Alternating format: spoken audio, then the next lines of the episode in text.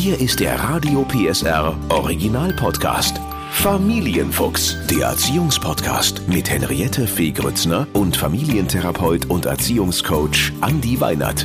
Heute Inspiration. Erziehungstipps prominenter Eltern Teil 1.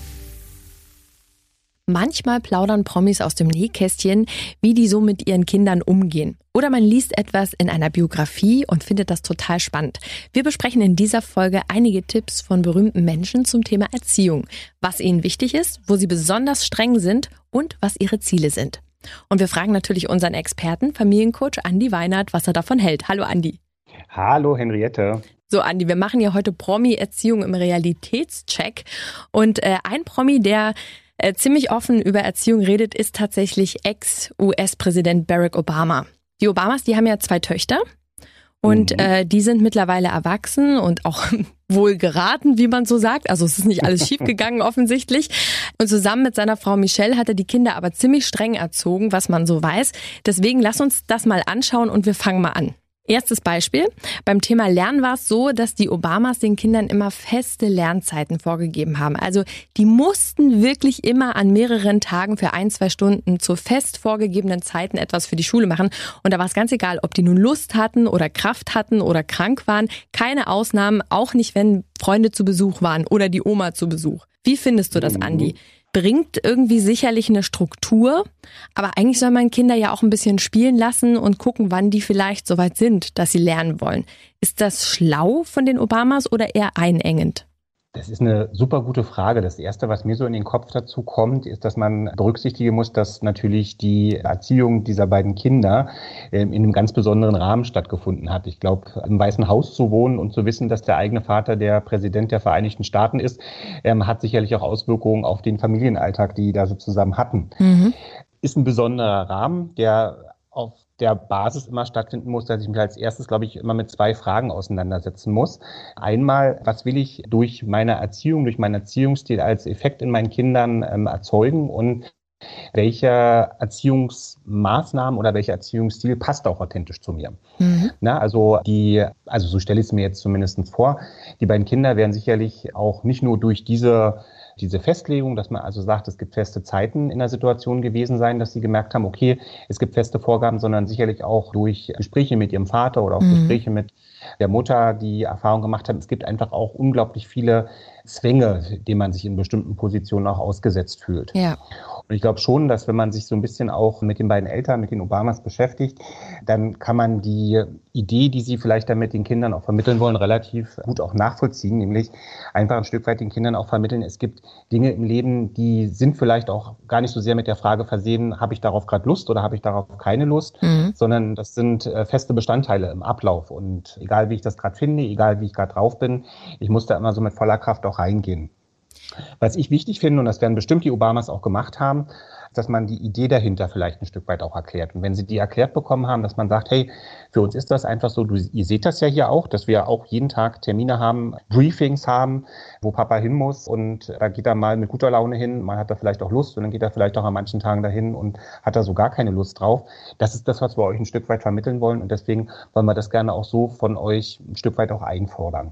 Also jetzt, wir sind nicht die Obamas, aber trotzdem kann man das ja so ein bisschen in seinen Alltag übernehmen. Eine gewisse feste Struktur ähm, erspart einem vielleicht manchmal, zumindest meine Erfahrung, die Diskussion, ob das jetzt gemacht wird oder nicht, denn die Kinder gewöhnen sich irgendwann dran, ne? dass man sagt, was weiß ich, 15 bis 15.30 Uhr Hausaufgaben. Genau. Und letztlich kann ich ja auch, wenn ich jetzt so eine Anforderung formuliere, auch immer gucken, wie geht denn mein Kind damit um? Ne, kann, die, kann das Kind das gut annehmen? Gibt es vielleicht Tage, die mal sonnig sind und die mal ein bisschen regnerisch sind? Insgesamt, äh, in der Gesamtbetrachtung sage ich aber nie, dass das klappt, das funktioniert. Dann kann man ja das tatsächlich auch, diese feste Struktur auch beibehalten. Wenn man merkt, das funktioniert jetzt über einen Zeitraum von zwei bis drei Monaten wirklich gar nicht mit meinem Kind, dann kann ich ja immer noch darüber nachdenken, gibt es Alternativen. Und dass es keine Ausnahmen gibt, mag dem geschuldet sein. Es war nun mal der Präsident. Ne? Da, da kann auch nicht sagen, ich fühle mich heute nicht, ich bleibe im Bett. Ähm, Richtig. Noch ein anderes Beispiel zum Thema Bildung und Lernen. Das ist was, wo ich weiß, dass meine Annabelle mir einen Vogel zeigen würde. Die Obamas haben die Kinder verpflichtet, nach jeder Reise einen Aufsatz über das Erlebte zu schreiben, um Wertschätzung des Urlaubs zu erreichen, aber natürlich auch, um Schrift und Sprache zu verbessern. Gute Idee, Andi?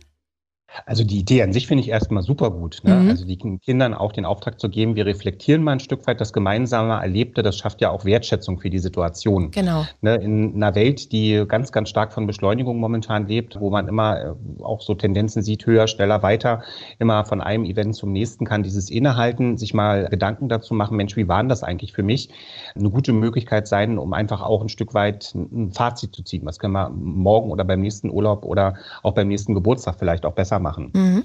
Das Vorleben von Wertschätzung ist aber, glaube ich, auch eine ganz wichtige Sache und auch das Vorleben von dem, wenn ich dann die Kinder darum bitte, das Ganze auch nochmal zu verschriftlichen, auch das Vorleben von Wichtigkeit von, von Lesen und Schreiben. Mhm. Ja, soll also heißen, wenn ich selber vielleicht so ein bisschen eher so bin, dass ich sage, ich gucke gern Videos und schreibe gar nicht so selber mehr viel mehr auf, äh, sondern bin da sehr digital schon unterwegs, ist natürlich auch klar, dass wenn ich das von meinen Kindern abverlange, dass die dann eine gewisse Diskrepanz merken werden. Ja. Das heißt also, wenn ich sage, mir ist sowas wichtig, ich will, dass mein Kind sowas macht, dann sollte ich selber auch ein Stück weit mit vorleben.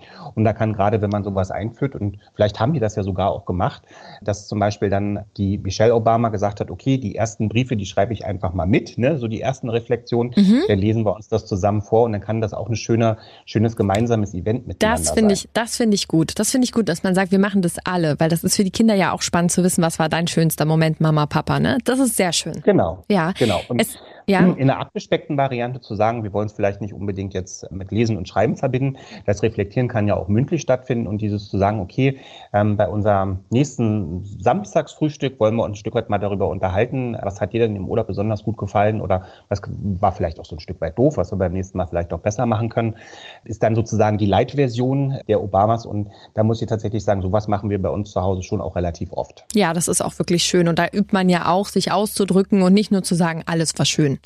Weiter geht's immer noch mit den Obamas, mit dem strengen Erziehungsstil. Und zwar Michelle Obama hat den Mädchen vorgegeben, dass sie zwei Sportarten lernen müssen. Eine, die sie sich selbst aussuchen können und eine wurde vorgegeben. Die Begründung dafür war, dass man gesagt hat, es gehört eben auch dazu, was zu tun, was man nicht mag und sich trotzdem Mühe zu geben und sich darin zu verbessern. Was sagst du dazu, Andi? Also das Erste, was ich mal festhalten möchte, ist jetzt so mit dem dritten Beispiel, was wir jetzt haben, kann man so in der Summe erkennen, dass die Obamas äh, sich sehr genau Gedanken dazu gemacht haben, was wollen sie eigentlich mit ihrer Erziehung bei ihren Töchtern erreichen.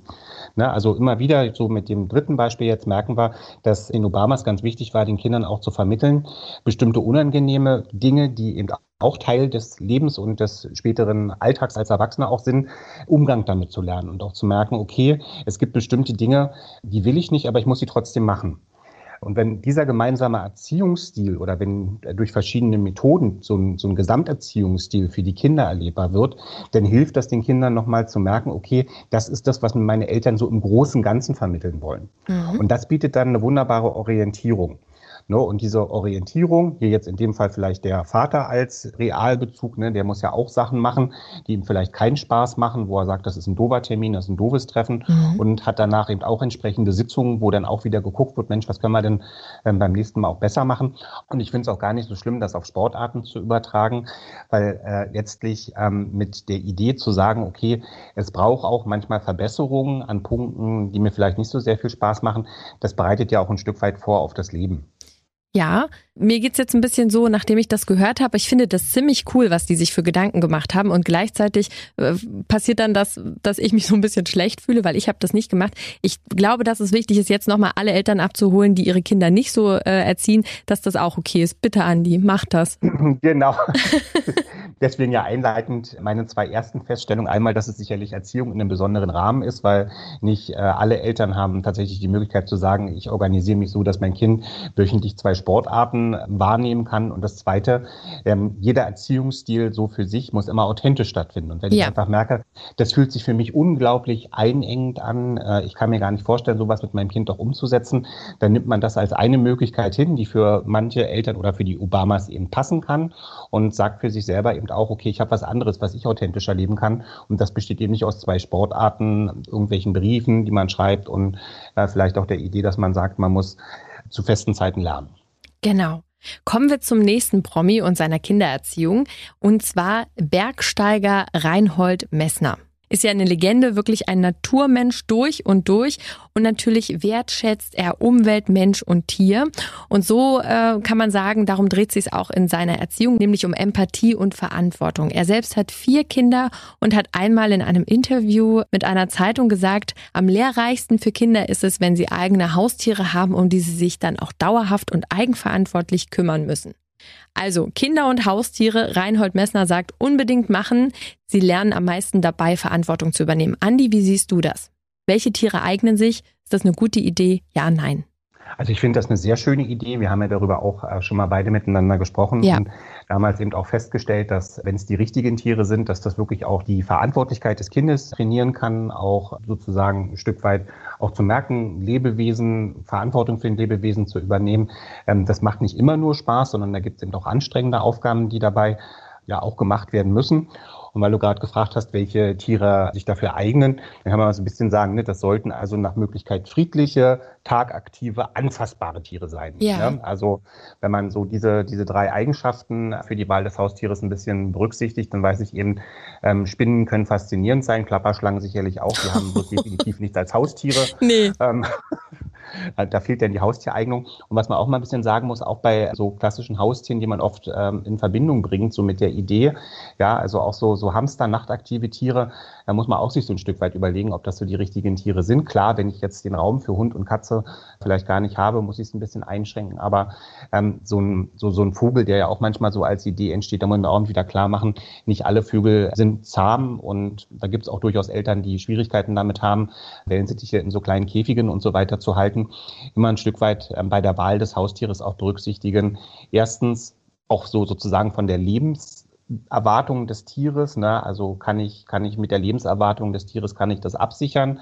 Und das Zweite ist natürlich auch das, dass man sich immer ein Stück weit auch fragen muss, in diesen Phasen, wo das Kind vielleicht mal nicht so ein Interesse daran hat, die unangenehmen Dinge, die mit dem Haustier zu tun haben, auch zu erledigen, wie will ich damit dann umgehen? Weil Kinder bringe nicht einfach die Empathie mit, nur weil ich jetzt den ein Haustier ins Zimmer gestellt habe, sondern das muss man eben auch trainieren und gemeinsam lernen. Mich stört das Wort eigenverantwortlich, muss ich dir ganz ehrlich sagen. Also ich bin total für äh, Tiere äh, und Kinder, dass man die zusammenbringt und dass die Kinder da ganz viel mitnehmen können. Aber ich denke immer, dass das ein Familienmitglied sein sollte. Eigenverantwortlich finde ich schwierig, weil am Ende sind Kinder vielleicht doch noch nicht in der Lage, die volle Verantwortung zu übernehmen. Und das, man hat ja dann auch eine Verantwortung dem Tier gegenüber. Das sehe ich so ein bisschen kritisch. Da bin ich ein bisschen anderer Meinung. Ich weiß gar nicht, ob der Herr Messner das so meint. Ne? Also für, ich habe das äh, so verstanden und für mich so interpretiert, dass er schon das Ganze auch als einen Prozess begleitet, mhm. dass er nicht einfach nur sagt, hier komm, hier ist die Katze und nun kümmere dich mal, sondern dass man das schon als Elternteil auch begleitet und das im Idealfall irgendwann das Ziel ist, ne? dass das Kind damit eigenverantwortlich umgehen kann.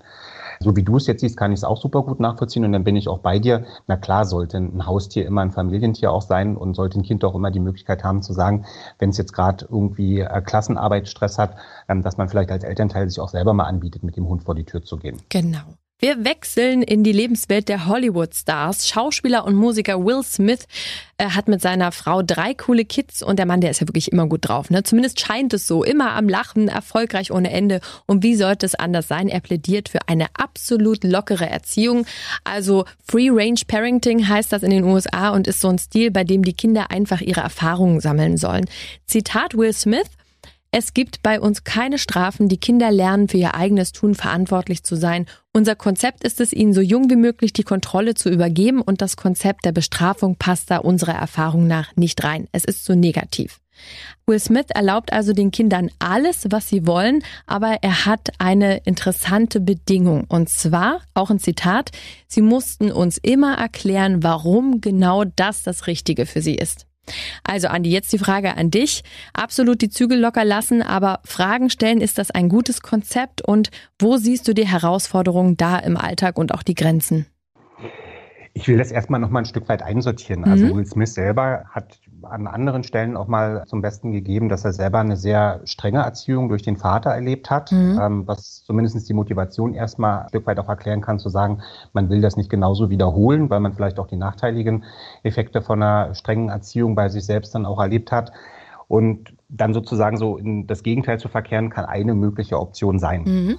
Interessant finde ich, ähm, seine Kinder äh, Jaden und Willow sind ja mittlerweile auch groß geworden und sind äh, auch in der Situation, dass sie sich zu diesem Erziehungsstil auch als ja, junge Erwachsene auch äußern können und die haben das gar nicht so sehr positiv erlebt. Aha. Er selber hat sich mittlerweile dazu auch so ein Stück weit kritisch positioniert, dass er gesagt hat, an der einen oder anderen Stelle hat er die Zügel vielleicht doch ein bisschen zu locker gelassen, mhm. weil wenn jetzt so ein Junge auf die Idee kommt, Mensch, ich verkleide mich mal wie eine Frau und dann sozusagen vom Vater so die Idee kommt, naja, warum willst du das machen? Ich will das mal ausprobieren. Ja, sei künstlerisch. Und dann macht vielleicht das Kind dann auch die Erfahrung, dass wenn es dann sich so vor ähm, der Peer präsentiert, also vor den Jungen seines Alters, und die finden das vielleicht alles gar nicht so interessant, sondern die finden das vielleicht auch eher lustig, dann ist das vielleicht auch eine Erfahrung, wo sich ein Kind aus meiner Sicht berechtigterweise auch gewünscht hätte, Mensch, vielleicht hätte Papa mir auch einfach sagen können, dass da bestimmte Risiken mit der Idee auch verbunden mhm. sind.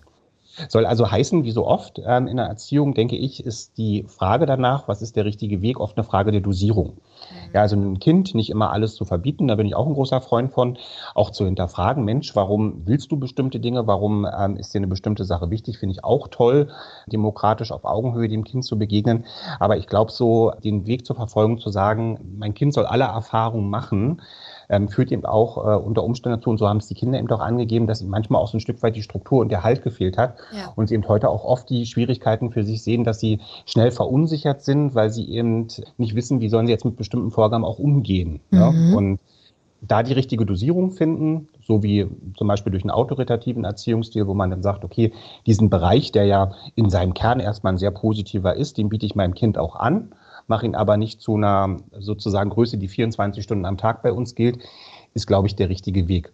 Noch dazu stelle ich mir immer die Frage, weil du auch gesagt hast, äh, wie sind die großen Herausforderungen im Alltag, ob sowas im Alltag tatsächlich in einer ähm, Alltagsfamilie überhaupt ja. regulierbar ist, dass man ja. dann dem Kind sagt, so, das, da sollst du deine eigenen Erfahrungen machen, weil letztlich gibt es auch einfach bestimmte Dinge, die will man vielleicht auch als Elternteil entscheiden und die sind vielleicht auch gar nicht so unbedingt äh, Gegenstand von freien Entscheidungen, die das Kind jetzt jeden Tag neu treffen darf. Mir fällt auch immer auf, dieses, äh, ne, sie mussten uns immer erklären, warum das das Richtige für sie ist.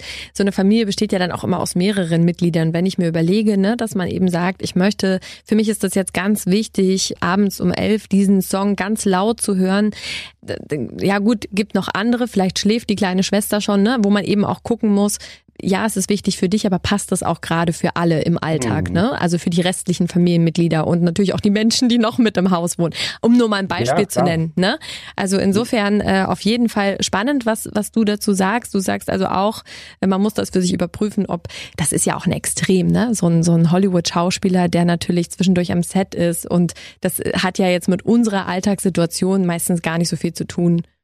Genau, und ich glaube auch, dass diese, deswegen hat er sich ja dazu selber wahrscheinlich auch kritisch positioniert, so diese, was du gerade auch gesagt hast, ne? Also Sozialkompetenz erlerne ich ja nicht dadurch, dass ich alles aus freien Stücken immer selbst verhandelbar genau. äh, für mich bestimmen darf, sondern dass ich eben auch lerne, dass bestimmte Dinge davon leben, dass ich mich zurückstelle und dass ich eben auch äh, Rücksicht lernen muss und auch lernen muss, empathisch mit anderen Menschen zu werden. Vielen Dank, Andi. Das war doch ganz spannend, da mal so reinzuschnuppern. Bald gibt's wieder eine mhm. Folge Inspiration und dann mit weiteren Promi-Erziehungsideen im Check. Danke, Andi. Danke, Henriette. Der Podcast rund um Familie, Eltern, Kinder und Erziehung mit Familientherapeut und Erziehungscoach Andi Weinert. Alle Folgen hören Sie in der Mehr PSR App und überall, wo es Podcasts gibt. Familienfuchs, ein Radio PSR Original Podcast. Moderation Henriette Fee Grützner. Eine Produktion von Regiocast, deutsches Radiounternehmen.